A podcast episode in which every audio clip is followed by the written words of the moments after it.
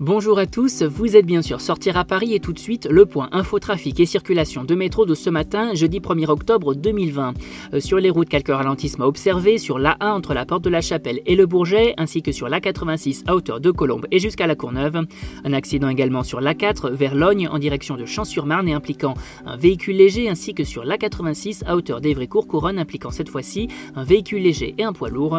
Des ralentissements également sur l'A4 de Villiers-sur-Marne à Champigny, ainsi qu'à la sortie de la N20 à hauteur de Massy en raison d'une panne de deux véhicules. Euh, dans Paris Intramuros, plusieurs ralentissements constatés également dans le nord de la capitale sur l'avenue Simon Bolivar et la rue de Belleville entre la gare de l'Est et les Lilas. Euh, plusieurs sections de route sont aussi toujours fermées aux véhicules sur la rue de Rivoli et la rue Saint-Antoine entre Concorde et Bastille, euh, mais également sur la rue d'Alésia et la rue de Tolbiac.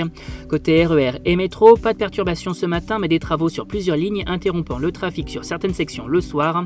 C'est le cas du RER A interrompu de 21h30 à la fin de service entre Nanterre Préfecture et Sergi-Léo, mais également euh, du RERB de 20h40 à 5h du matin entre Aulnay-sous-Bois et l'aéroport Charles de Gaulle. Sur la ligne 6 du métro, la station Sèvres-le-Courbe n'est pas desservie à partir de 22h, tout comme la station Pyrénées sur la ligne 11 toute la journée cette fois-ci en raison de travaux. C'est tout pour ce matin, on vous retrouve très vite pour un flash trafic et on vous souhaite une bonne journée.